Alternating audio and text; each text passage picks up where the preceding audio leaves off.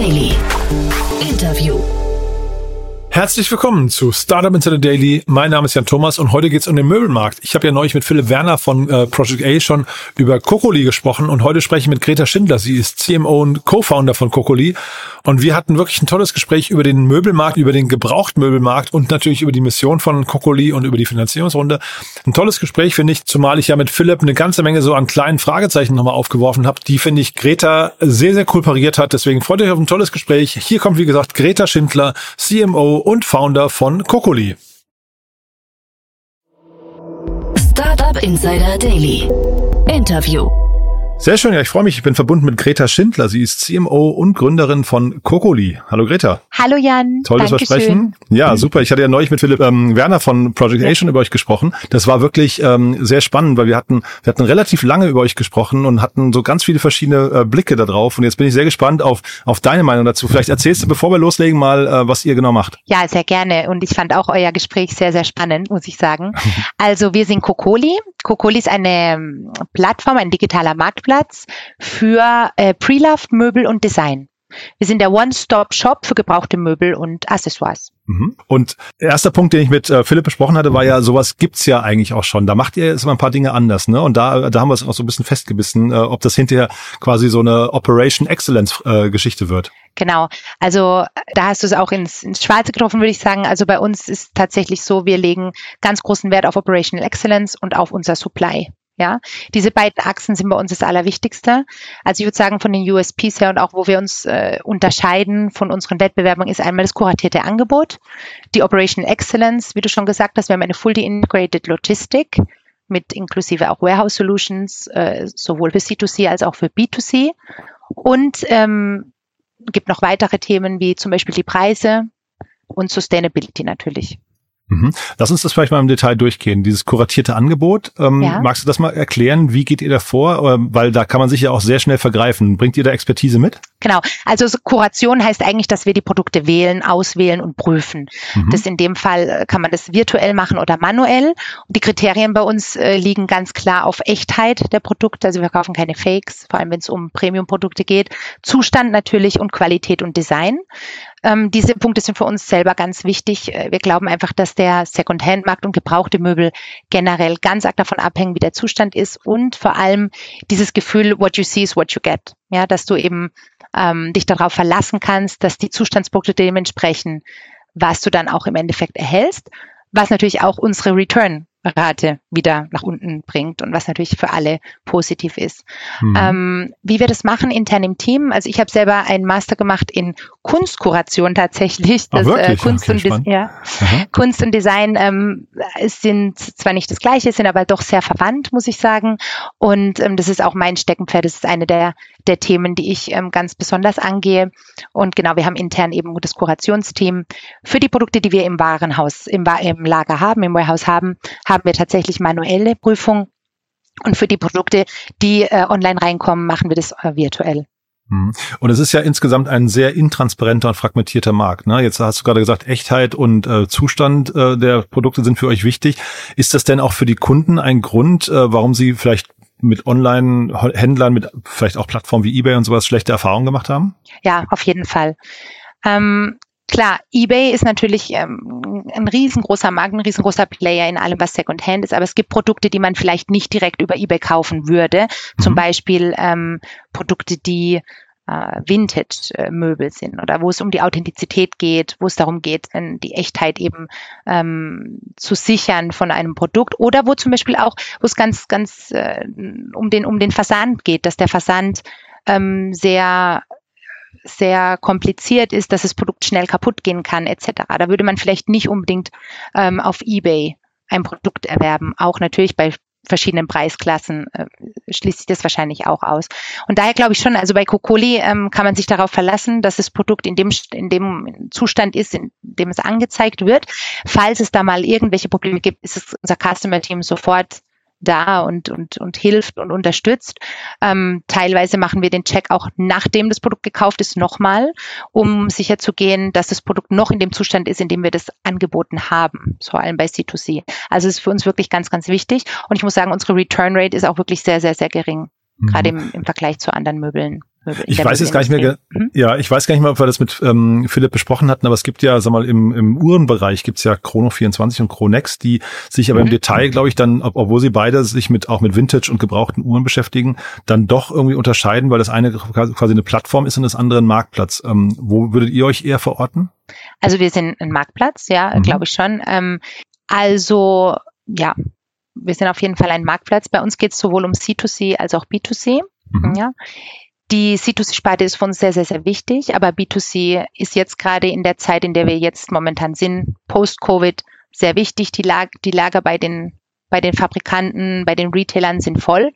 Ähm, die Produkte haben eben nicht die Turnover, die erhofft wurde während des Covids. Und ähm, von daher sind wir eine Plattform, eine, eine, eine Marktplatzplattform ganz klar für C2C und B2C.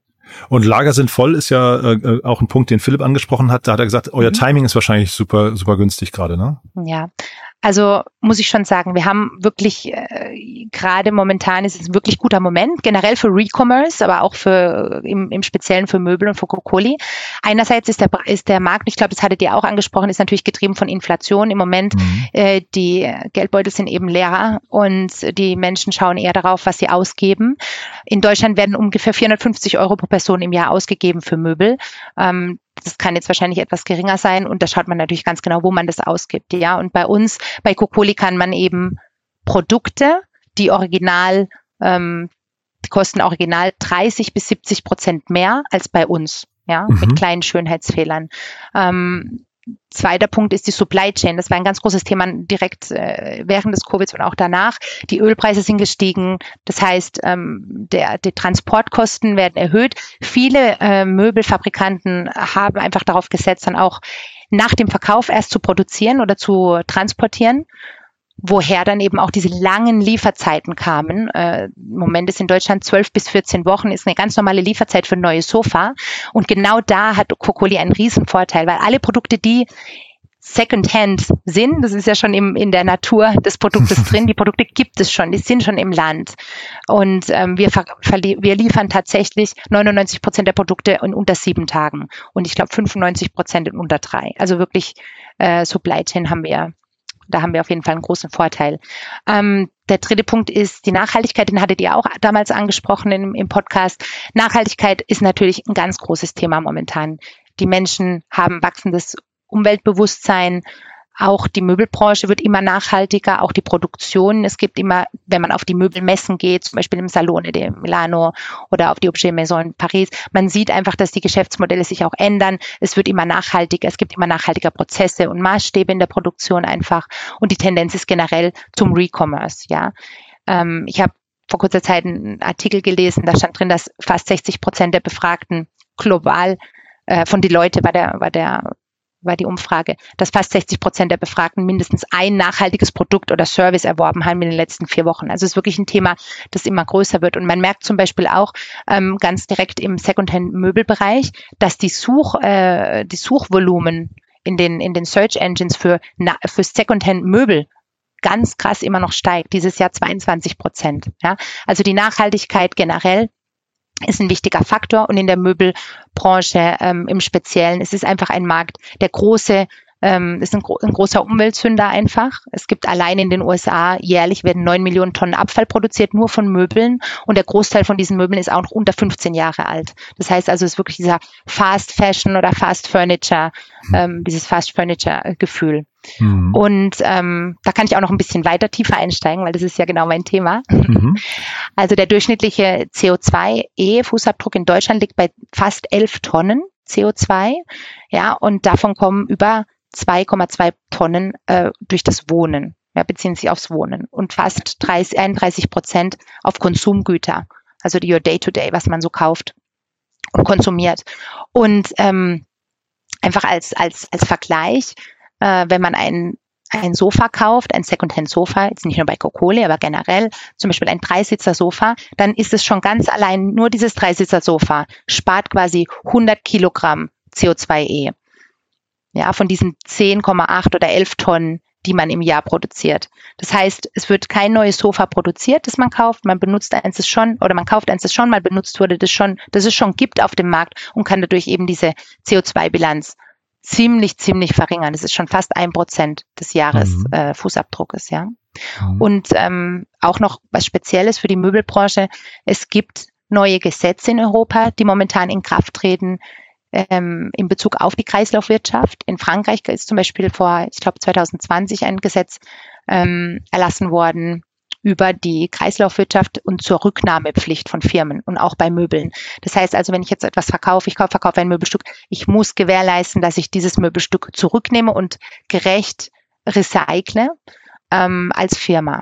Ja, und das sind eben solche Sachen, die gab es vorher nicht. Die kommen jetzt immer mehr in den nächsten Jahren und es ist auf jeden Fall diese Tendenz, dass die Firmen auch ähm, in, diesen, in diese Kreislaufwirtschaft direkt einsteigen müssen. Betrifft euch das auch? Also würdet ihr jetzt quasi als Händler dann auch irgendwann dazu gezwungen werden können, möglicherweise zu recyceln?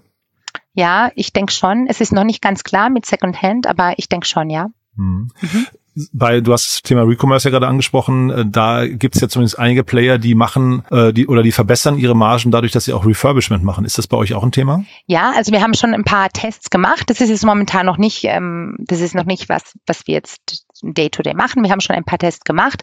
Gerade im Bezug auf Polstermöbel ist es relativ einfach durchzuführen. In Bezug auf Holzmöbel ist es noch etwas schwerer, muss ich sagen. Ähm, aber Refurbishment ist auf jeden Fall ein großes Thema, vor allem bei Premium Brands und bei Vintage. Ja, also gerade bei Produkten, die einen höheren AOV haben, lohnt sich sowas natürlich. Ähm, jetzt ist es schon so, wenn ein, ein, eine Person uns kontaktiert und sagt, ich habe da dieses Produkt, ich habe ein Togo-Sofa von Linie Rosé, ein ganz großer Bestseller. Ähm, ich würde es gerne neu beziehen lassen? Kennt ihr jemand oder könnt ihr mir helfen? Da können wir auch schon helfen, aber es ist mhm. noch nicht ähm, Teil unseres, unseres Businesses. Mhm. Als anderen USP hast du vorhin das Pricing angesprochen. Magst du das mal erläutern? Mhm, ja, gerne. Also die Produkte, wir, wir graden die Produkte ne, auf verschiedenen Zustand. Bei uns findet man nichts unter gut. Ja, also wir haben da interne Mechanismen, die bestimmen, wie wir die Produkte eingliedern. Also sehr gut, gut, akzeptabel wird ganz manchmal äh, akzeptiert bei uns, wenn die Produkte, wenn das Produkt komplett abfotografiert ist und wir mhm. wirklich jeden kleinen Fehler, Mangel oder äh, ja, Schönheitsfehler, Fleck Kratzer etc. zeigen können. Da, ähm, Entschuldige, nur ganz kurz, das, ja, und das gerne. passiert, bevor mhm. ihr das ankauft oder bevor das zu euch kommt? Genau, also wir kaufen keine Produkte an. Ich glaube, das war auch eine Frage bei euch im, im ja, genau, Podcast. Ähm, genau, wir also haben, also keine Vorfinanzierung. Nee, wir mhm, machen okay. keine Vorfinanzierung. Mhm. Ähm, wir arbeiten mit verschiedenen Geschäftsmodellen, das stimmt, äh, vor allem mit, äh, mit den B2C-Brands, aber auch mit C2C. Wir können eben anbieten, die Produkte zu lagern und in der Lagerung gibt es auch nochmal verschiedene äh, logistische Lösungen, die wir anbieten. Und eins der dieser Lösung ist eben das Grading. Ähm, wenn wir das Produkt im Lager haben, machen wir das komplette Grading. Wir machen auch die Fotos etc. Äh, wenn wir das Produkt nicht in den Händen haben, machen wir das Grading trotzdem intern, so, weit, so gut wir können. Mhm. Wenn es eine Frage gibt, dann meldet sich der Customer Service nochmal zurück. Bei den mhm. Brands ist es einfacher. Wir haben sehr guten Austausch. Wir haben ein gutes Team, das mit den Brands eben im Austausch steht über die Conditions der Produkte. Mhm. Aber mit äh, C2C-Personen eben gibt es dann die Rückmeldung vom, vom Customer Service, wenn was fehlt oder wenn was nicht klar ist. Mhm. Auf jeden Fall ähm, bei Produkten mit sehr gut äh, fangen wir bei ungefähr minus 30 Prozent an gegenüber dem Originalpreis und äh, es geht dann runter bis minus 70 Prozent tatsächlich. Jetzt gerade sind wir in einem kleinen Sale bis sogar minus 80 Prozent, weil es einfach für uns wichtig ist, dass die Sell-Through-Rate auch ähm, ähm, erreicht wird, die wir uns vorgesetzt haben und ähm, ja, es ist einfach für uns auch, auch wirklich wichtig, dass die Produkte quasi ein neues Zuhause finden und zwar so schnell wie möglich. Äh, und was heißt das jetzt für eure Margen? Weil ich meine, 80 Prozent Sale, ähm, das kennt man ja eigentlich nur aus der Fashionbranche oder so, ne? Da, da, da bleiben ja hinterher eigentlich keine, da bleibt ja nichts mehr hängen für euch eigentlich. Genau, aber was sind die Alternativen? Ne? Also was sind die Alternativen gerade für Firmen, ähm, bei denen sie ihre, bei denen sie ihre also ich meine jetzt die Marge der Firmen, ja. Was mhm. ist die Alternative der Firmen, ähm, wenn sie ein, ein Produkt, das einen kleinen Mangel hat? Was sollen sie damit tun? Und die Alternativen, die die, die, die Industrie momentan hat, ist eben der, der quasi der Blindverkauf an Dritte, Firmen, die die Produkte meistens dann noch ins, im Ausland verkaufen. Und da sind die Margen um einiges geringer sogar. Und das ist natürlich nicht sustainable und das ist auch, ähm, also kann man auch nicht sehr gut kontrollieren, wo die Produkte hingehen. Ähm, macht kann dann auch den Wettbewerb kaputt machen in anderen Ländern. Und vor allem ein ganz wichtiges Thema ist natürlich die, äh, das Brand-Image. Ja, also gerade bei mhm. Marken, die Wert legen auf ihr Brand-Image, wenn die nicht wissen, wo diese Produkte dann hingehen, was mit dem passiert, das ist natürlich ein ganz großer Nachteil. Und Stichwort Logistik hast du ja vorhin noch angesprochen. Man sieht auf der Webseite euer Lager. Ich vermute mal, es ist euer Lager, was man da sieht. Äh, sieht gigantisch groß aus, heißt aber wahrscheinlich auch ähm, extrem komplex hinterher, dieser ganze Thema, dieses ganze Logistikthema, oder? Also gerade wenn du mhm. sagst, da gibt's auch noch so ein Scoring bei euch, so ein Qualitätscheck und so, klingt recht ja. aufwendig, ne? Ja, ja, also wie gesagt, die, die Logistik ist für uns ein Thema, auch als ähm, Gemma, die CEO von Kokoli, ähm, mir die Idee gepitcht hat, ganz am Anfang vor zwei Jahren, war mein erstes Thema auch, hm, was mit der Logistik? Weil Möbel sind ja doch keine T-Shirts, die man mal schnell versenden kann. Und ähm, das ist auf jeden Fall ein, ein ganz wichtiges Thema bei uns. Es stimmt, wir haben verschiedene Lager sogar in Deutschland ähm, und äh, wir haben einen COO an Bord, Frank Stehle, der seinen Job wirklich unglaublich macht, auch ganz tolle Erfahrungen hatte, gesammelt hat bei Best Ticket und bei Salando. Also auch ein ganz, ganz, ganz, äh, ja, ganz, ganz, ganz große Erfahrung, ganz großer Erfahrungswert hat. Aber natürlich, ja, ist ein komplexes Thema. Mhm. Mhm. Kriegt man mal hin, meinst du? Auf jeden Fall. Ja, also Stichwort Team, ne? Da waren ja äh, Philipp und ich auch ganz beeindruckt. Ja. Also das Team, da haben wir, glaube ich, alle einen Haken dann gemacht. Aber vielleicht magst du es noch mal kurz durchführen äh, und vielleicht auch noch mal sagen, wie ihr euch gefunden habt. Ja, ja, sehr gerne. Also ähm, die CEO, wie schon erwähnt, ist Gemma Comabella. Die äh, Gemma und ich, wir haben zusammen studiert äh, vor vielen Jahren in Barcelona. Mhm. Und ähm, Gemma hatte, hatte damals gearbeitet bei Made.com und davor bei Vestia Collective. Da war sie auch ähm, General Manager von Dach. Und sie kam eines Tages auf mich zu und meinte, Greta, ich glaube, ich verstehe es nicht. Warum, warum gibt es das nicht? Ne? Das ist ja Kollektiv für Möbel quasi. Und ähm, sie kam auf mich zu. Wir haben dann zusammen den Markt uns angeschaut ähm, haben auch gemerkt ziemlich schnell, dass es eben ein Thema der Logistik auch ist, ja. Haben aber dann auch Umfragen gemacht, haben Focus Groups gemacht äh, und haben einfach geschaut, was, was, ne, was ist denn so das generelle Feedback und haben dann gemerkt, dass auf jeden Fall sehr viel Nachfrage nach Pre-Loved-Möbeln und Design und vor allem kuratiertem Angebot bestand und dass eben auch diese One-Stop-Shop-Lösung noch nicht richtig existiert. Ja, also mhm. viele Leute sagen eben auch, ja, ich, ich verkaufe was über über eine Auktionsplattform und dann muss ich das noch verschicken und dann geht dann geht es kaputt auf dem Weg und dann was soll ich damit? Ja, wer ist da jetzt verantwortlich dafür etc. Also es gibt da ganz große, gab es da ganz große Gaps noch und wir haben dann gemerkt, dass es ein toller Markt ist und dass wir da, dass wir da gerne mehr ähm, mehr reinschauen möchten haben dann zwei äh, Co-Founder ziemlich schnell gefunden. Und zwar einerseits Frank Stehle, den ich schon erwähnt habe. Ähm, der war schon bei Zalando und Best Secret, hat über 20 Jahre Erfahrung in Operations und Scaling Logistics. Und der andere CTO, Stefan Uliari, war auch schon äh, Programmierer und CTO bei ähm, Firmen wie Florio, war auch schon bei Deliveroo davor. Hinzu im Team kamen dann noch zwei andere Founder, zwei Non-Executive Founders, mhm. Julien Callet, kennt man als äh, Founder und COO, Ex-COO von Made.com, der auch schon mit Gemma gearbeitet hatte. Und Christian Georges auf der anderen Seite, Founder auch von Vestia Kollektiv.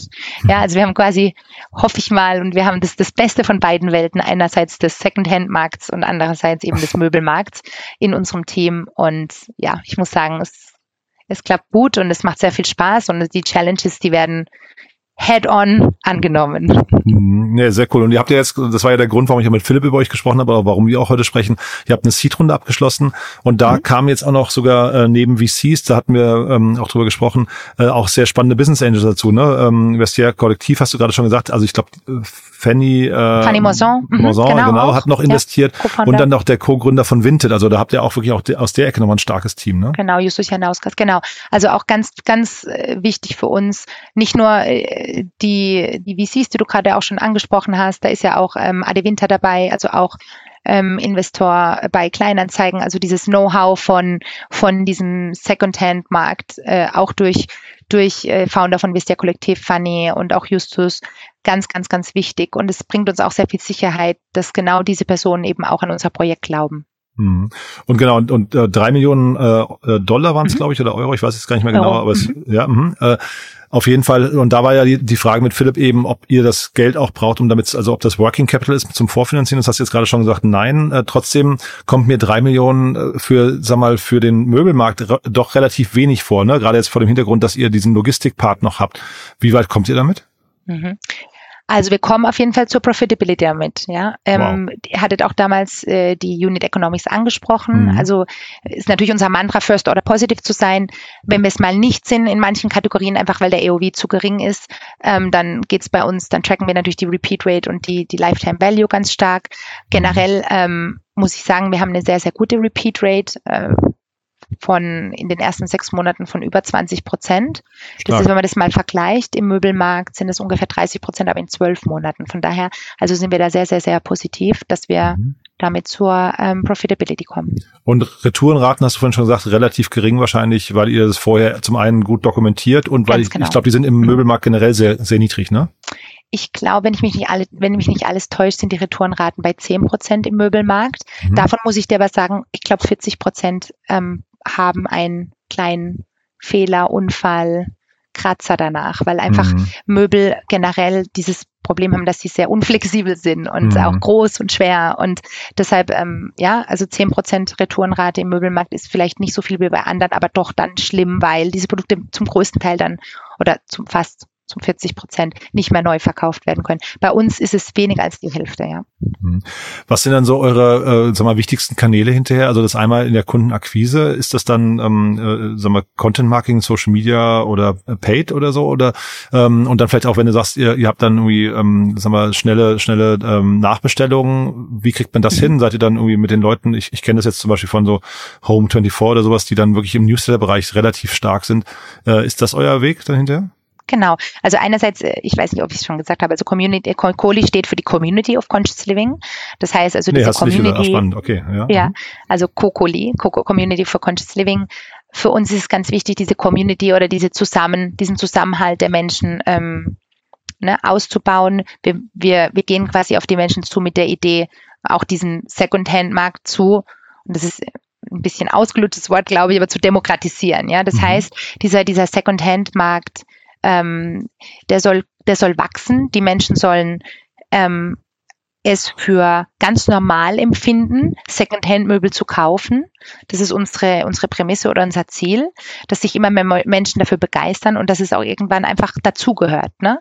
Und wie, wie machen wir das jetzt im Marketing? Also klar, wir, wir haben, wir gehen den, den, den wahrscheinlich klassischen Approach von ähm, Organic und Paid. Marketing und eben auch CRM ist ganz, ganz wichtig, deshalb auch für uns. Und klar, im, im Organic, es geht viel um Branding, dafür wird auch die Finanzierungsrunde jetzt äh, stark genutzt. Also Branding ist für uns ein großes Thema dieses Jahr und auch nächstes Jahr.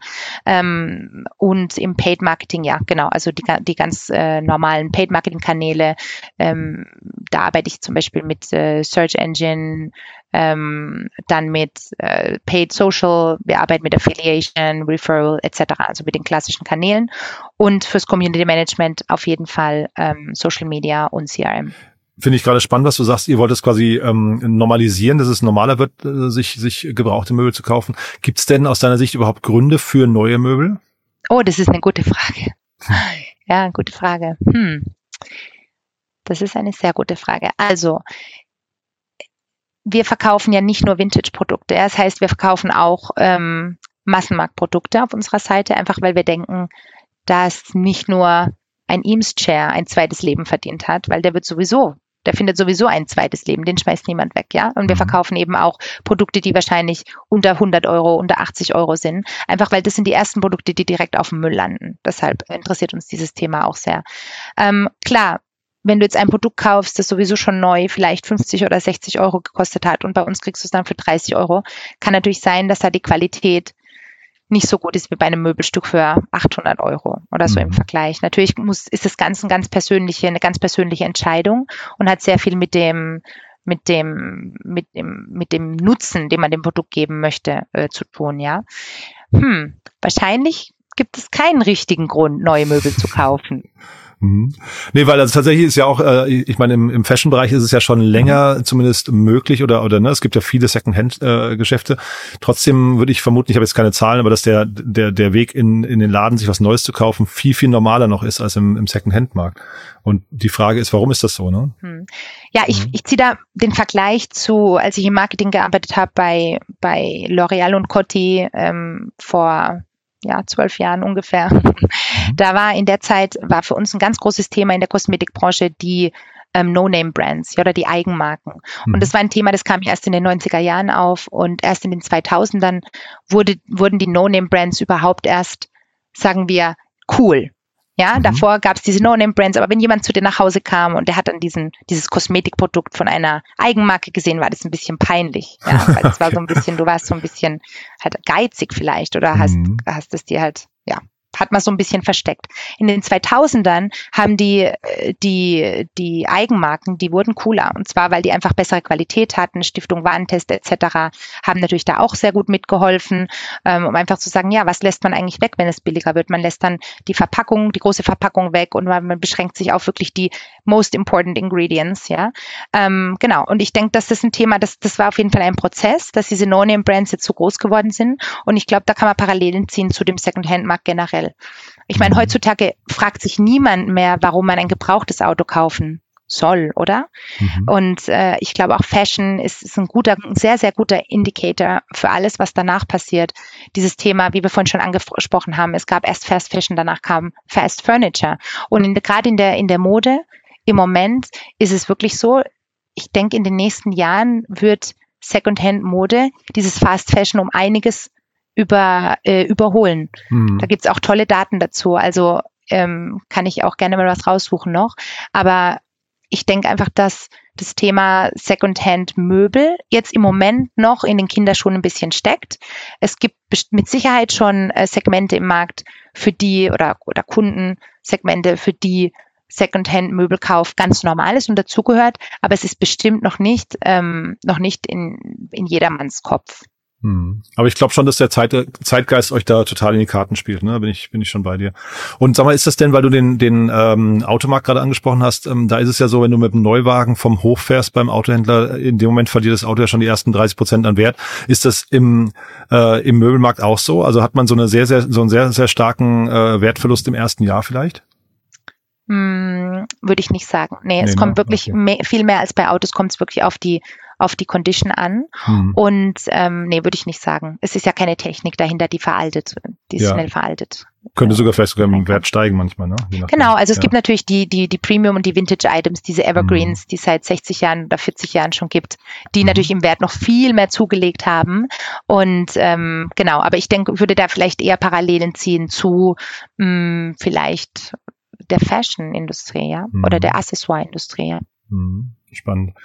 Du, also wirklich toll, was ihr da macht. Bin sehr gespannt, wie es weitergeht. Ähm, die ganzen Fragen, die ich mit Philipp haben, ähm, sag mal, durchgegangen, die so offen waren, die sind alle beantwortet, finde ich. Haben wir was Wichtiges vergessen? Hm, vielleicht würde ich gerne noch einen, einen Kommentar machen zur Nachhaltigkeit generell als bei uns in der Firma. Mhm, also ein großes Thema dieses Jahr ist für uns auch die Nachhaltigkeit im eigenen Team. Natürlich sind wir schon ne, von, von, von dem, der Fokus unseres Produkts oder unseres Business Models ist natürlich schon die Nachhaltigkeit, weil wir mit Secondhand-Produkten arbeiten. Aber generell geht es uns dieses Jahr auch ganz stark darum, als Firma nachhaltiger zu werden. Im Moment recyceln wir tatsächlich schon 85 Prozent aller Verpackungen, die ähm, wir über unsere eigenen Versandkanäle äh, versenden, also Produkte, die wir selber äh, in, in unserem Warehouse auch haben. Da werden die Produkte auch teilweise mit ähm, Decken versendet, anstatt mit neuen Kartons. Und die Decken werden dann wieder mitgenommen und kommen wieder, werden wieder benutzt. Aber da ist natürlich noch ganz, ganz viel Raum nach oben. Und da legen wir auf jeden Fall ganz großen Wert drauf, dieses Jahr uns auch in die Richtung nachhaltiger zu entwickeln. Und wenn jetzt jemand sagt, das klingt alles toll, äh, ich möchte da gerne mitarbeiten, sucht ihr gerade noch Leute? Oh ja. Oh ja, okay. Schön, dass du das ansprichst. Ja, genau. Wir suchen, wir suchen eigentlich immer Leute, kreative Leute, Leute, die einfach Macher, Menschen, die Lust haben, ähm, bei uns was zu bewegen und diesen, diesen Markt spannend finden. Ähm, Im Bereich Marketing, im Bereich Tech, aber auch im Bereich Operations und Supply kann man sich bei uns bewerben. Super. Greta, du, das hat mir großen Spaß gemacht. Äh, wie gesagt, tolle Mission. Ich bin gespannt, wie es weitergeht. Ja, wir bleiben in Kontakt, würde ich sagen. Ja? Vielen Dank, Jan. Es war sehr nett. Danke. Bis dann. Tschüss. Ciao. Startup Insider Daily der tägliche Nachrichtenpodcast der deutschen Startup-Szene. Ja, das war also Greta Schindler, CMO und Co-Founderin von Kokoli. Cooles Gespräch, finde ich. Also ich finde, Greta hat es wirklich sehr cool erklärt. Ich hatte ja mit Philipp Werner, obwohl wir das Unternehmen und die Finanzierungsrunde sehr cool fanden, wir hatten trotzdem so ein paar kleine Fragezeichen. Die hat Greta, finde ich, jetzt sehr gut pariert, hat das nochmal sehr cool eingeordnet. Bin sehr gespannt, wie es weitergeht. Das Thema hat auf jeden Fall sehr viel Rückenwind und meines Erachtens sowohl Team als auch Investoren sprechen für sich. Wenn es euch gefallen hat, gerne weiterempfehlen. Ihr wisst ja, wir freuen uns hier immer über neue Hörerinnen und Hörer, die uns noch nicht kennen. Dafür schon mal vielen Dank an euch und ansonsten euch einen wunderschönen Tag. Vielleicht noch ganz kurz der Hinweis, auf unsere Plattform. Ihr wisst ja, wir bauen mit Startup Insider die größte Plattform für die deutsche Startup-Szene. Und ähm, ja, ich kann euch nur empfehlen, da mal vorbeizuschauen, www.startupinsider.de und da findet ihr zum einen alle relevanten Informationen zu allen Startups, die wir hier besprechen, also auch zum Beispiel Kokoli, aber ihr findet dort auch äh, Nachrichten, ihr findet dort Podcasts, die wir empfehlen, ihr findet dort demnächst auch Events und ihr findet auch unsere offenen Jobs. Also falls ihr zum Beispiel Lust habt, mit uns zu arbeiten, schaut auch gerne mal vorbei in dem Bereich Arbeit mit uns. Dort findet ihr die offenen Jobs, die wir gerade haben. Und ja, wir freuen uns natürlich über jede Bewerbung. Falls ihr Lust habt oder jemanden kennt, der mit uns an der größten Plattform der deutschen Startups in der Arbeit möchte, dann gerne bewerben oder gerne weiterempfehlen. Also auch dafür vielen Dank. Ja, das war's von meiner Seite. Euch einen wunderschönen Tag. Vielleicht bis nachher oder falls nicht bis nachher, dann hoffentlich bis morgen. Ciao, ciao.